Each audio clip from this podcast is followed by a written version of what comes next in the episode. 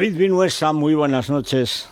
¿Qué tal, Federico? A ver, cuéntanos, ¿cómo pinta Europa? Eh, este es el fútbol de verdad.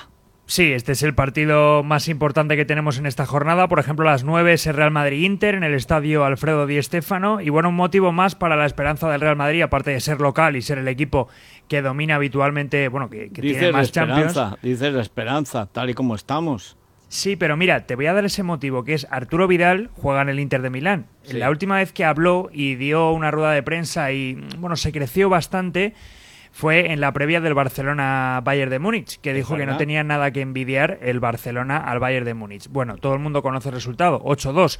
Pues ayer dijo que quería ganar al Real Madrid y celebrarlo también con la gente de Barcelona.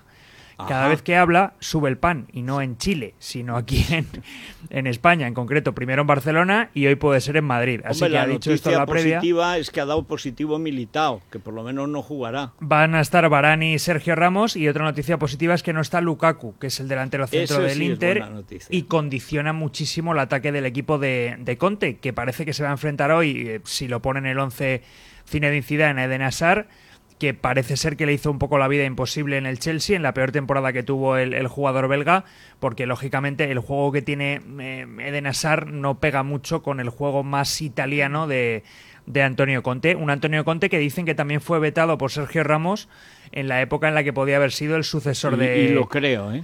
Sí, no, no, por eso te digo que el partido tiene bastante morbo y además el Real Madrid va a conocer hoy el resultado antes del Shakhtar Borussia Mönchengladbach y va a saber en qué posición puede quedar en el, en el grupo. Pues ya te digo yo que como no ganemos hoy nos vamos a casa, o sea, nos quedamos.